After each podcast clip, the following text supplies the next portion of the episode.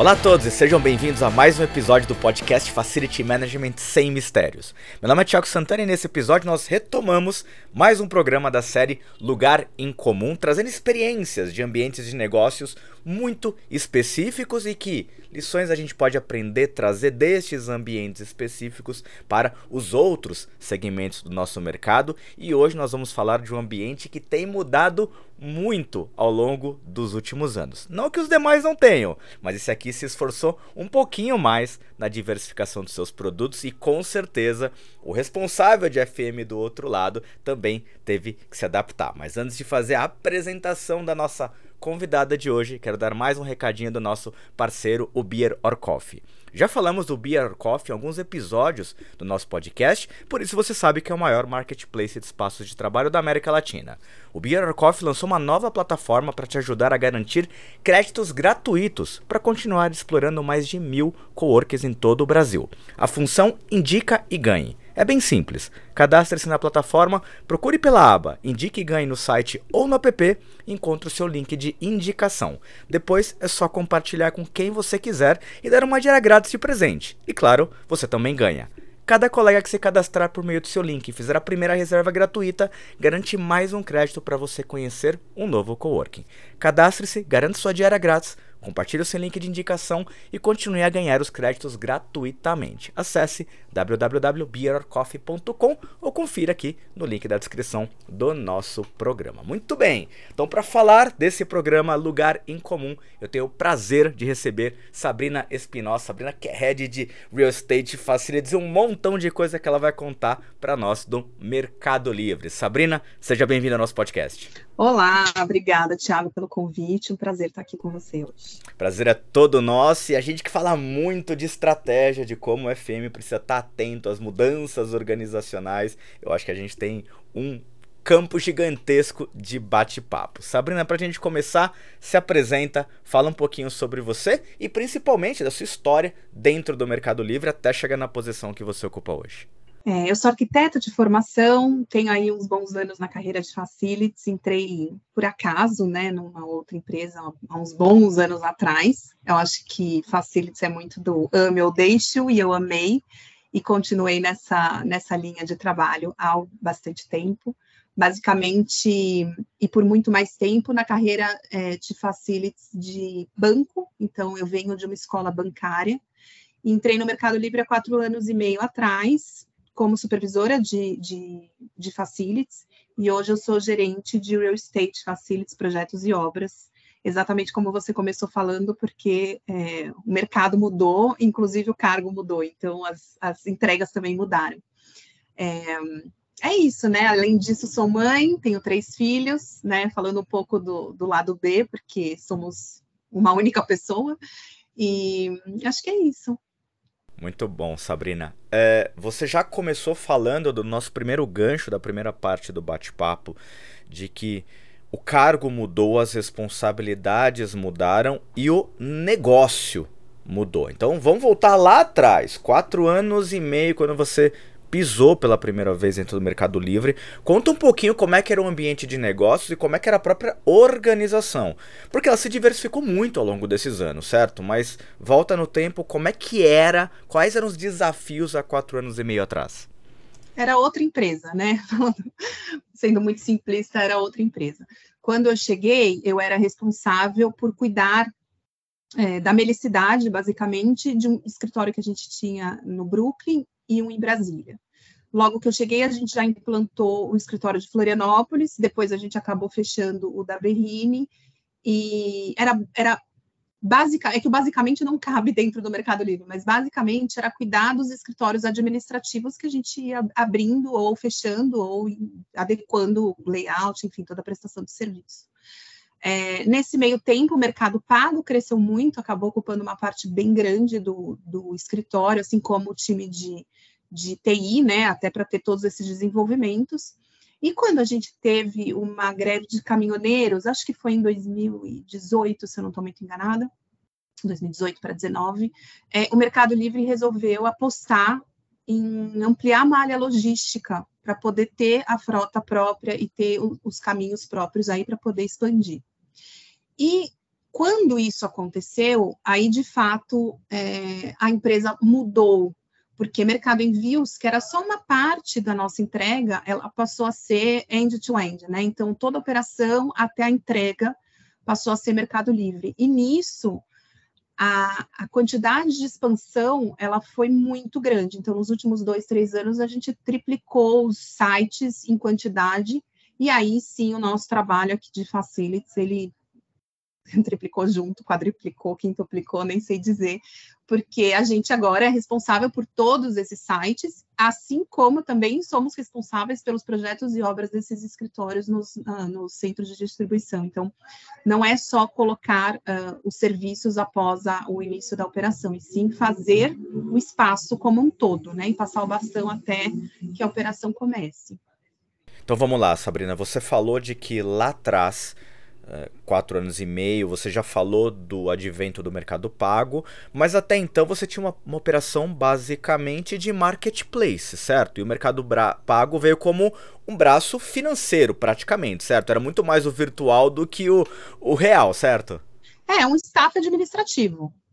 É, é isso. E sim, muito mais exatamente o que você falou. E aí o mercado envios, né, esse é o termo que você falou, que ele basicamente também era uma opção de entrega, com a greve ele se transformou num grande operador logístico, com, com armazenamento e tudo mais. É, vamos começar por aí, porque esses dois negócios eles seguem firmes e fortes aí como duas vertentes. No dia a dia, quais são as diferenças de desafio entre um mundo e outro? Porque para o operador de FM, de uma forma geral, normalmente ele tem primariamente um ou outro deste tipo de ambiente, e o que fica em segundo plano tem que se adequar às necessidades e mantras e estratégias do primeiro. Aqui eu entendo que você tem dois business bem distintos, certo? Então, como é que esses dois mundos e como é que você equilibra isso? É, te, são dois mundos completamente diferentes, é, tanto de entrega final quanto de negócio propriamente dita. Mas o Mercado Livre, ele tem uma cultura e uma condução que a experiência do usuário, ela tem que ser igual. Então, é, tudo que hoje a gente proporciona, por exemplo, para o time administrativo, que aí inclui o time de mercado pago, o time financeiro, o time de marketing, toda essa área de staff administrativo, a gente oferece exatamente igual os mesmos, as mesmas experiências dentro dos nossos centros de distribuição. Então, isso é uma condição é, base para a experiência do usuário do Mercado Livre. Então, todos os serviços que hoje a gente presta nos escritórios administrativos, a gente presta dentro do centro de distribuição. Exatamente porque, pela cultura do MELI, a experiência do usuário tem que ser igual. Então, mesmo o negócio sendo completamente diferente, porque são negócios bastante diferentes, o nosso trabalho de FM é, é na essência, ser o mesmo e prestar com a mesma qualidade e, e os mesmos serviços que a gente presta, independentemente de qual, de qual negócio que a gente está falando, entendeu? O que por si só já é uma ruptura, Sabrina, porque normalmente nós não vemos isso no mercado de uma forma geral, de novo, dado as naturezas tão distintas desses dois universos. Exatamente. Hoje em logística, Deixa eu fazer uma isso per... é um diferencial, principalmente em logística. Com toda certeza. Uhum. Eu conheci a Melicidade há uns anos atrás e é muito característico a questão do público. Um público muito mais jovem, um público onde todas as questões de experiência elas fazem muito sentido, principalmente na, zona, na onda que os escritórios vinham vindo de proporcionar cada vez mais experiências. Deixa eu te fazer uma primeira pergunta. Como é que foi essa transição para o ambiente logístico? Em duas vertentes. Primeiro, número um, o perfil de profissionais, o perfil de ocupantes é o mesmo? Então, essa é a minha primeira pergunta que eu queria que você respondesse. É, não, não é o mesmo. Primeiro, porque é, primariamente o ambiente logístico ele é mais masculino, né? A gente também está crescendo muito nessa ruptura de, de gêneros dentro da logística e de valorizar o trabalho feminino na logística, mas é um processo. Hoje a gente já tem muito mais mulher do que a gente tinha três anos atrás. Eu não vou te precisar os dados, porque aí é uma questão de, de RH, não tenho todos esses dados aqui comigo. Mas, primaria, primariamente, são, é, é um público masculino. Uh, e a gente, inclusive, tem que. Eu até vou te contar depois um outro detalhe que a gente teve que mudar muita coisa exatamente para incluir o público feminino de uma forma natural, porque temos diferenças, né? Não, não dá para a gente esquecer isso. E na, na Melicidade, como você bem colocou, são pessoas mais jovens, mais descoladas, tem um, várias quebras de paradigmas de escritórios administrativos uh, passados, né? Então, foi difícil num primeiro momento mas dado que a Melicidade e o Mercado Livre já tinham muito embasado essa questão de experiência do usuário, a gente tomou a Melicidade como base. Então, tudo que a gente proporcionava na Melicidade, em Florianópolis, e até em CXLand, que é um escritório só para o time de CX, é, a gente proporcionou nos outros uh, escritórios logísticos. Então, é, é, bem o que a gente estava falando lá antes. Isso foi uma mega, é, um mega plus, vai dizer assim, na no mercado de logística. Hoje, os escritórios do Mercado Livre realmente são diferenciados dentro do mercado de logística. E os benefícios também, assim como a experiência do usuário. E quando você fala da, da mudança, ou pelo menos da primazia do gênero, eu também imagino que, em relação aos escritórios administrativos, tem uma mudança também na faixa etária dos ocupantes, certo? Sim, tem, tem.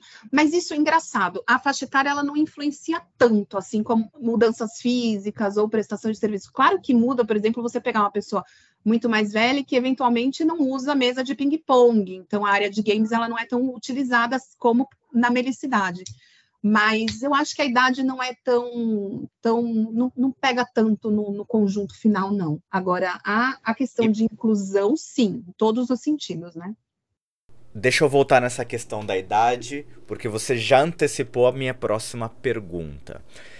Eu tenho lido alguns artigos que vêm. Uh, eu estou fazendo aspas com a minha mãozinha, tá? Está questionando ou debatendo os aspectos dos serviços, amenities, as salas de descompressão, os ambientes, os espaços de, uh, de troca com uma, uma, um viés ou com uma base dizendo o seguinte: olha, muito legal, as empresas se transformaram e criaram todo esse monte de serviços, games, escorregador, experiência, mas pensando demais num público muito mais jovem e por vezes esquecendo o público mais velho. E toda vez que eu ouço isso, eu fico uma pulga atrás da orelha. Mas será que alguém já perguntou pro público mais velho se ele acha tão ruim assim? E eu acho que você já antecipou, eu queria que você falasse sobre isso. Teve essa ruptura do tipo, não, não, quem é mais velho não gosta disso, ou no final todo mundo vê as vantagens e acaba se, se usufruindo? Eu não vejo isso acontecer lá, assim, de verdade. É, como eu te falei, para mim a diferença de idade ela não é um impacto nesse, nesse, nesse nível.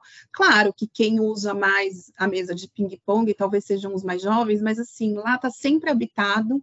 É, claro, né, agora com a volta da pandemia ainda no ritmo um pouco desacelerado, podemos dizer assim, mas a gente já voltou a usar os escritórios normalmente, é, eu não vejo isso, eu não vejo isso, eu vejo pelo contrário até, assim, o pessoal mais velho valoriza muito mais isso do que, de repente, o novo, porque para o novo já não é tão novo assim, sabe?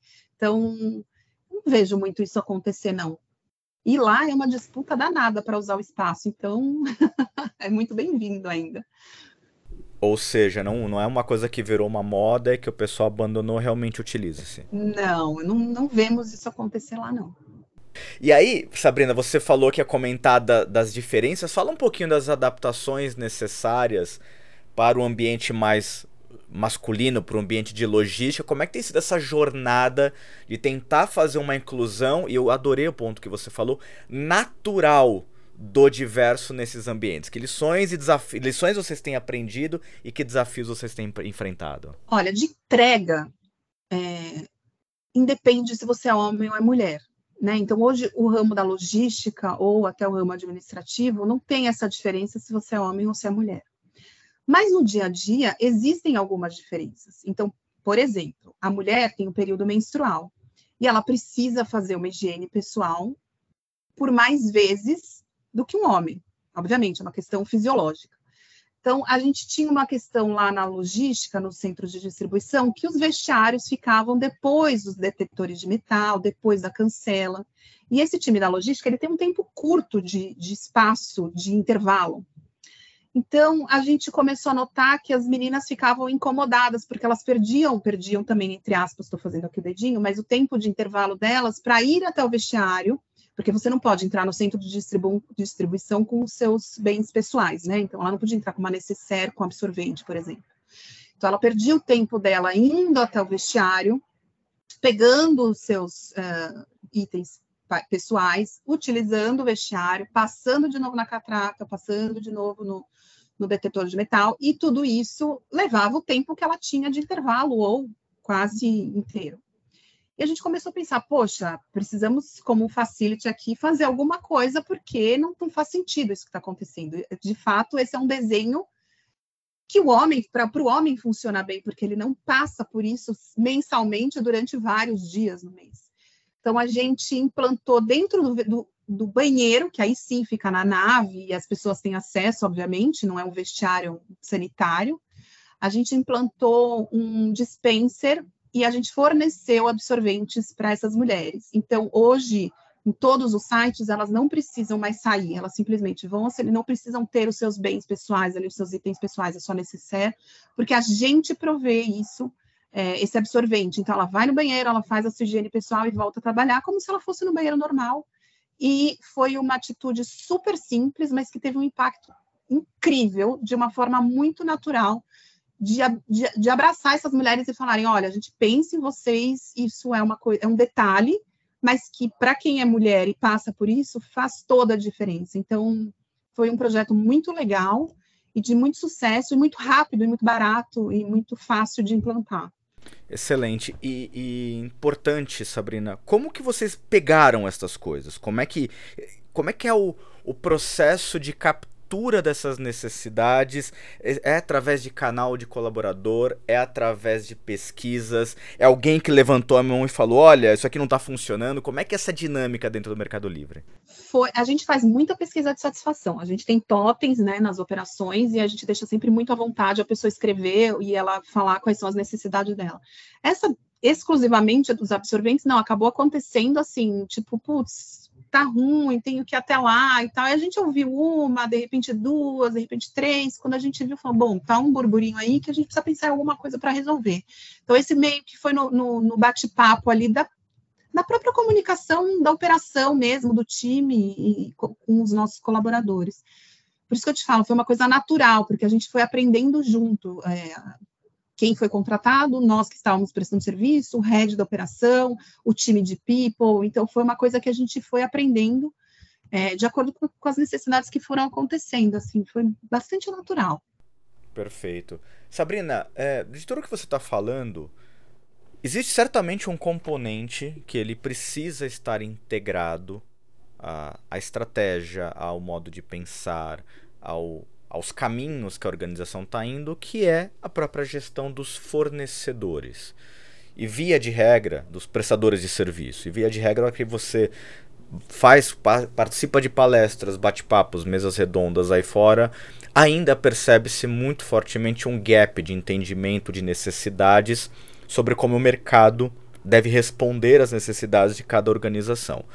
Como é que é isso dentro do Mercado Livre? Como é que tá essa jornada e, e, e se ela avançou? O que, que vocês fazem para integrar um pouco mais os seus parceiros de negócio naquilo que é importante para vocês? Porque no final do dia eles acabam sendo os braços de toda a estratégia, correto? Sem dúvida, eles são os braços, as pernas.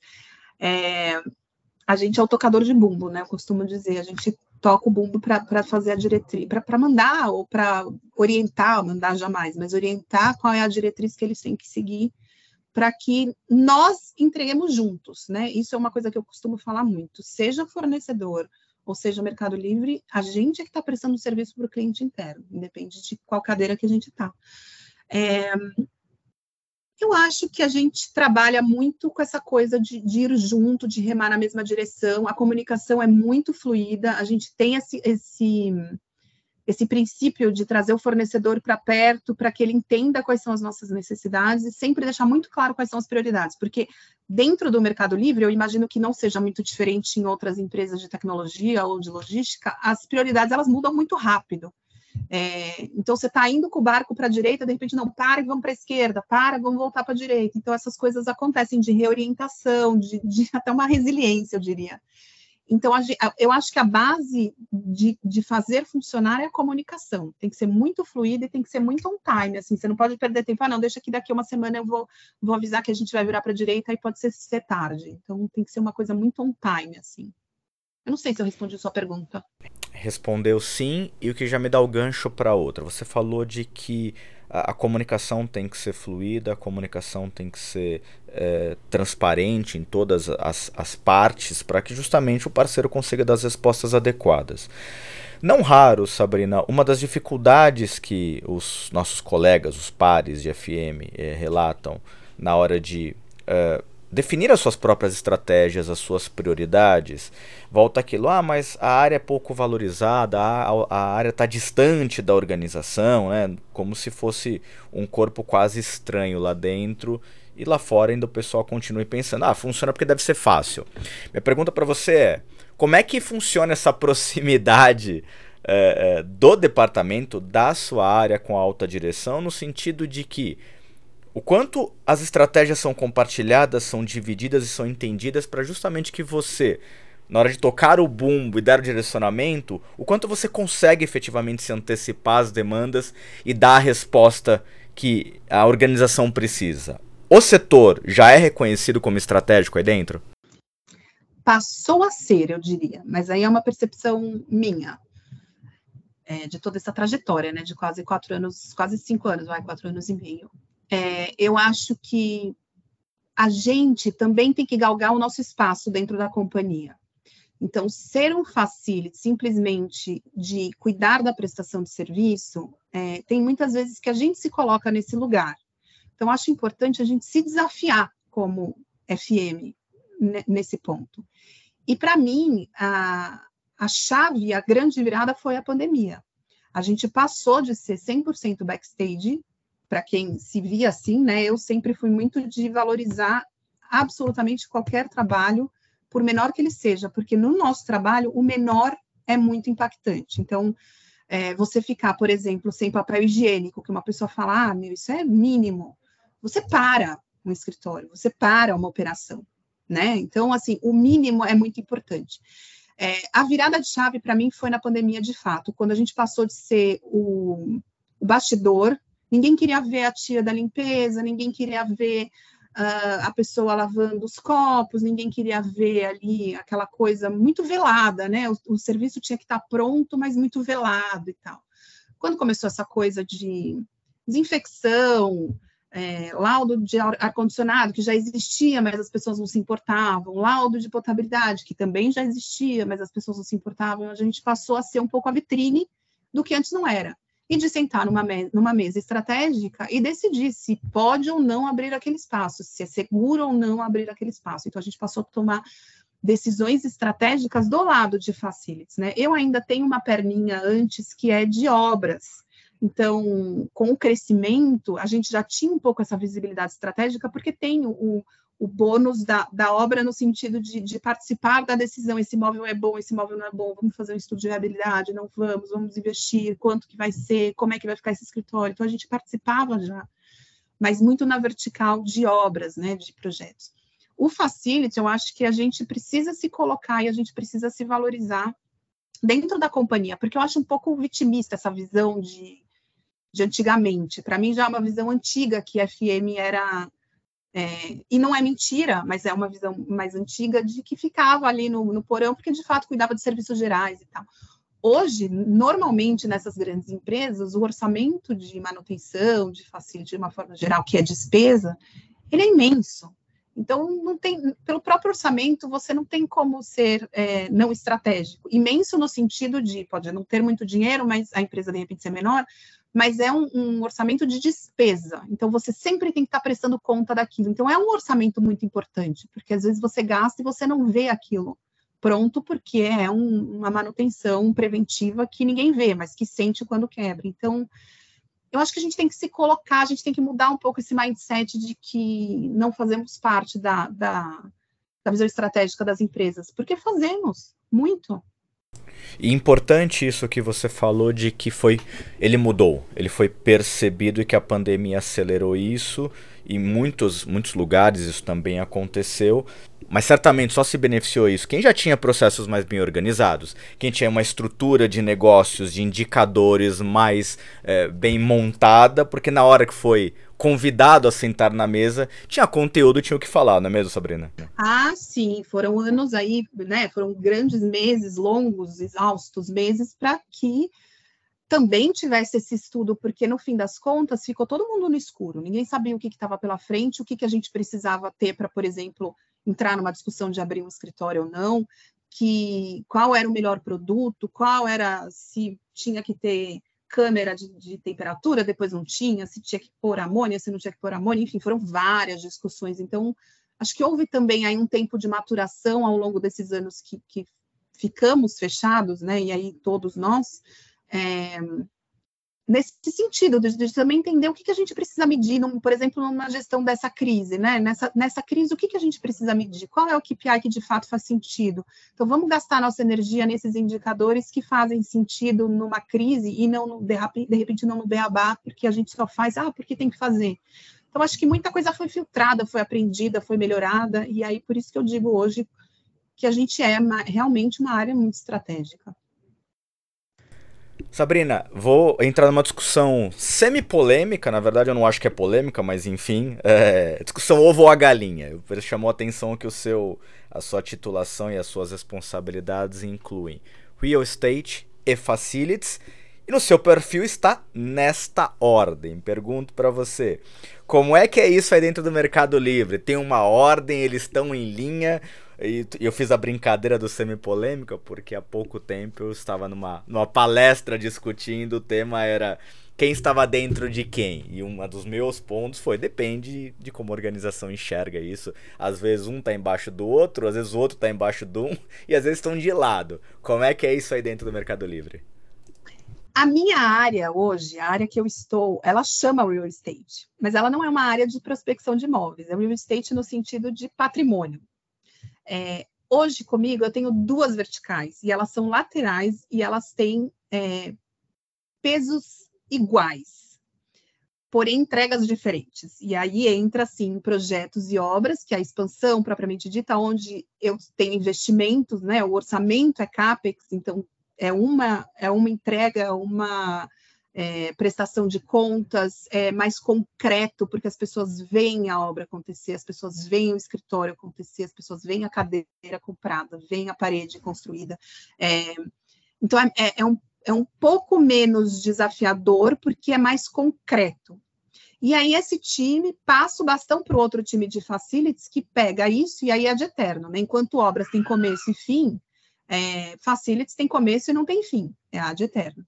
Então, Hoje eu te falo, eles são laterais, não tem um embaixo de outro, são pares, são complementares e, e, e um precisa do outro para acontecer. O que eu te falo como é, líder dessas duas verticais é que a balança ela vai tombando para o lado que está pegando mais. Então, às vezes eu estou muito envolvida no, no, assunto de obras e de projetos e tal, porque está pegando alguma coisa ali e a gente precisa trabalhar junto para poder resolver. Em contrapartida, a balança, aí a outra balança está tranquila, de repente tomba a balança para cá, e aí eu vou para outro lado de facilities para poder também apoiar e ver o que está acontecendo. Então, como área, elas são laterais, complementares e é, elas coparticipam, uma precisa da outra. E, e, eu, como profissional, eu fico ali na balança, indo para o lado que, que a balança cai. E como é que você faz a integração? Porque um dos sonhos de consumo, ou pelo menos uma das dos conceitos estratégicos de ter estas áreas dentro dos mesmos guarda-chuvas ou dentro das mesmas cadeiras de responsabilidade, é que eles possam se retroalimentar continuamente. Uma obra, a hora que ela é entregue, se a pessoa que utilizar conseguir dar o feedback do que funcionou ou não, a próxima obra vai ser muito melhor, e o inverso também é verdadeiro. Né? Como é que você coordena isso dentro das suas equipes? A gente tem um time bastante coeso, assim, então eu volto no ponto da comunicação, né? A gente entrega as obras, depois a gente faz follow-up, a gente continua com essas conversas por pelo menos um, dois meses depois da entrega da obra, mas dentro de casa essa conversa acontece semanalmente, se não diariamente. Então, a gente tem muito essa troca exatamente por estar embaixo do mesmo guarda-chuva. Eu acho que isso faz toda a diferença, né? Porque não adianta você ficar jogando vôlei para uma área que é, é sua, faz parte ali da, da sua gestão. Então, isso funciona bem. Aqui desse, desse lado funciona bem, mas eu acho que, primeiro ponto, por estar embaixo do mesmo guarda-chuva, e segundo ponto, porque a comunicação flui bem. E a organização ela consegue entender bem essa complementariedade, porque também fica sempre aquela questão de escopos, responsabilidades, é, isso é obra, isso é manutenção. Como é que é isso aí dentro de casa? É, a área, o, o cliente interno às vezes tem essa, essa essa bagunça aí de, de, não saber direito, ah, isso aqui é garantia de obra, não, isso aqui já é manutenção, não, isso aqui é o time de limpeza, não, isso aqui é. É mas aí, de verdade, a gente vai orientando cada hora que isso acontece. Fala, não, peraí, não é com ele, é com o Beltrano. Então, a gente vai trabalhando dessa forma. A gente tem os escopos bem definidos, mas muita coisa se sobrepõe, né? No, no dia a dia, e a gente bem sabe disso, né? Tem as caixinhas, mas as caixinhas, elas, às vezes, de fato se sobrepõe e confunde mesmo para quem não é técnico, quem não está no meio. Então a gente orienta, reorienta, triorienta. Até porque, dependendo das limitações de orçamento, de necessidades de velocidade, o fato de estar tá dentro do mesmo, do mesmo caixa da mesma caixa de responsabilidades, às vezes você pode jogar com uma coisa ou outra. Olha, o orçamento estourou, tá bom. Então a gente deixa isso de fora do escopo da obra, depois trabalha isso dentro da manutenção. Imagino que você deva trabalhar com esse tipo de coisa, não? Acontece, acontece. Acontece sim. No dia a dia acontece isso, ou acontece eventualmente, putz, o projeto não tinha contemplado isso. É... Enfim, acontece de tudo, né? Mas sim, a gente faz essa, essa troca mais mais leve dentro de casa. São as dinâmicas. Muito bem, Sabrina. Para a gente começar a encaminhar para o nosso finalzinho do nosso bate-papo.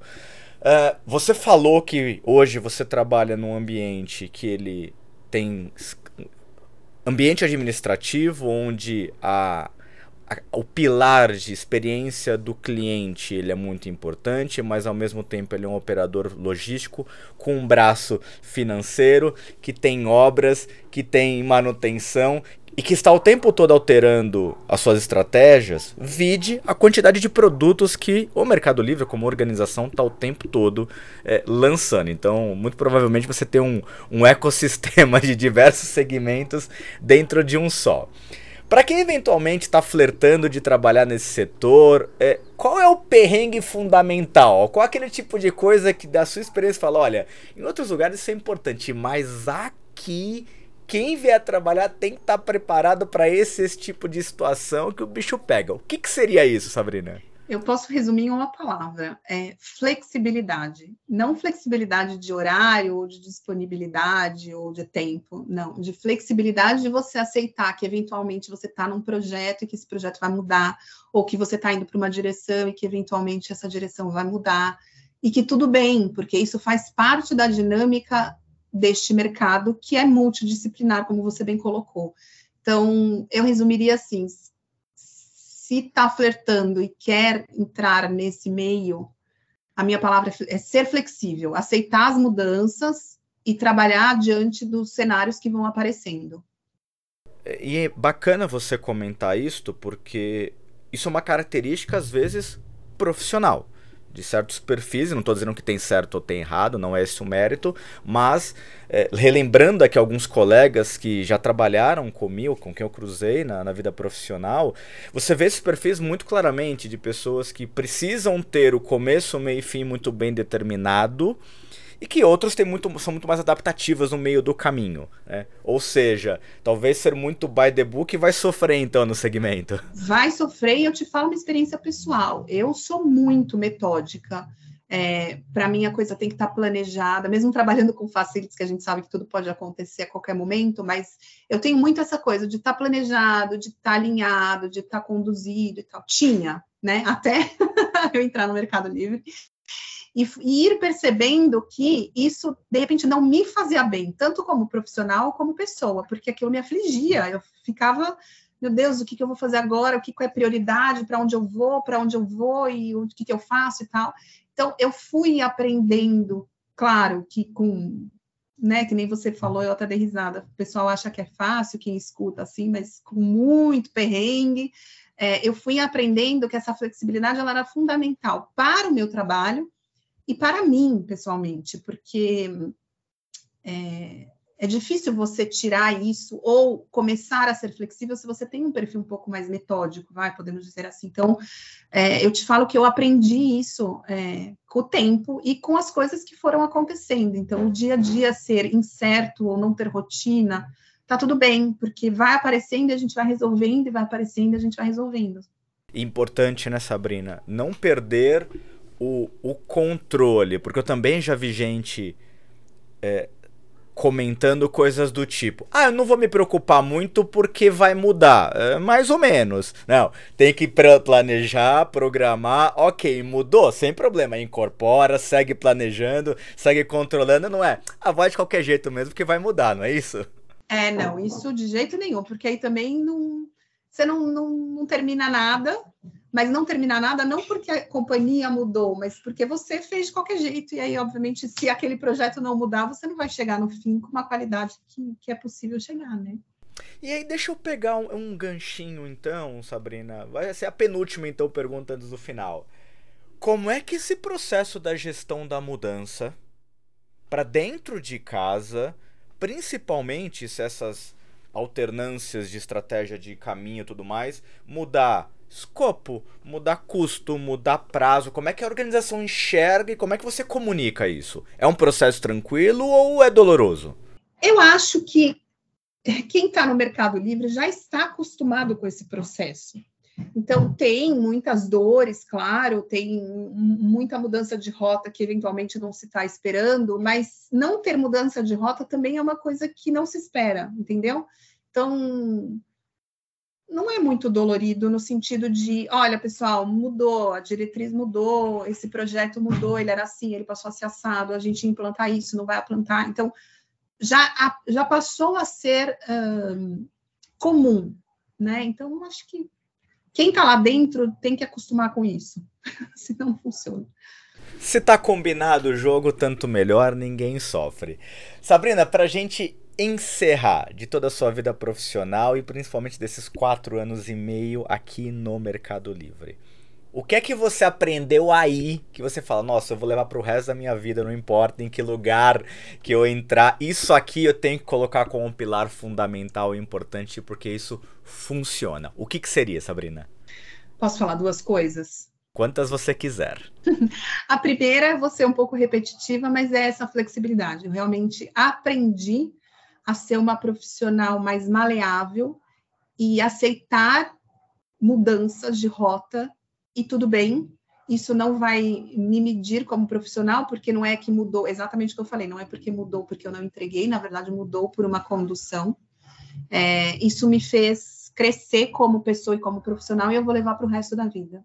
Principalmente para você que veio do mercado financeiro, que tem uma outra cultura, não é isso? Exatamente. Assim, entrar no Mercado Livre, eu tive que quebrar vários paradigmas meus e profissionais, assim, para poder me adaptar e entender que era um mundo é, super possível de se viver, porque para mim parecia uma coisa impossível, né? Tipo, ah, não vai funcionar e tal. Não, é super possível de se viver, e eu te falo que hoje eu sou muito mais leve, muito mais feliz no meu trabalho é, entendendo que eu tenho que entregar o meu melhor até que isso seja o melhor para a companhia. A hora que mudar, eu tenho que continuar entregando o meu melhor até que isso seja o melhor para a companhia. E aí, se mudar, né, essa coisa de ser resiliente, de ser flexível e, e, e se moldar à necessidade. Que nada mais é, se a gente for fazer uma, uma analogia, nada mais é do que o relacionamento humano, né? Você vai se adaptando sem se anular, mas você vai se adaptando as, aos relacionamentos e às pessoas para poder viver em sociedade, para poder construir famílias e para poder ter o seu, o seu relacionamento. Então, assim, é, fazendo uma analogia, é isso. Não, nunca vai ser do jeito que a gente quer, nunca vai ser como a gente quer, em qualquer lugar, em qualquer situação. Então, ou você se molda, ou você ajusta, uma hora você empurra um pouquinho, outra hora você puxa um pouquinho, e, tu, e tudo bem, né? No final, tá certo. E a segunda? A segunda é que é uma frase que eu costumo falar muito, meu time está cansado até de ouvir, que é tem sempre alguém olhando. Né? Essa coisa de você achar, puxa, eu trabalho muito e ninguém vê, eu trabalho muito e eu não sou reconhecido e tal. Isso a gente escuta muito no Mercado Livre, no mercado fora, na vida, né? É, só que sempre tem alguém olhando. E, e, esse olhando é não significa que vai ser na hora que você imagina que vai ser reconhecido ou que você vai ter a visibilidade que você espera ter, mas vai ser na hora certa. Então, uma coisa que eu falo é faz o seu, faz bem feito, porque tem sempre alguém olhando. Então, isso eu também vou levar para a minha vida como um todo. Quando, quando você acha que você está ali navegando sozinho, não, tem alguém que está vendo o que você está fazendo, por mais que pareça que não tenha, sabe? Então, é uma frase que também eu vou, vou levar para a vida. Excelente, Sabrina. Eu também uso-a muito, dizendo de que é, às vezes não, há o, o, não é a hora, não é o momento, a organização não permite fazer tudo o que ela quer para todos os seus colaboradores ao mesmo tempo. Na pior das hipóteses, alguém que eventualmente vá para outro lugar e precisar falar, hum, tem aquela pessoa que eu vi lá que entrega atrás para cá, porque é que ela vai ter mais caminho para para desenvolver-se. Então concordo totalmente, Sabrina. Sempre tem alguém olhando e, reconhe e, e valorizando. O reconhecimento depende de outros demônios corporativos, que isso é bate-papo para um outro programa. Tem muito o que falar. Tem muito o que falar. Sabrina, quero agradecer demais a sua participação. Foi uma delícia de bate-papo. Tenho certeza que o pessoal vai gostar demais e vai conseguir se enxergar e, quem sabe, é, acalmar um pouquinho das angústias internas, porque certamente os problemas são os mesmos. Para você que está nos ouvindo, não esqueça de curtir, compartilhar o conteúdo desse programa. Se você estiver pelo YouTube, não esqueça de clicar no sininho, inscrever-se no canal e fique atento que semana que vem tem mais Facility Management sem mistérios para vocês. Um grande abraço e até a próxima.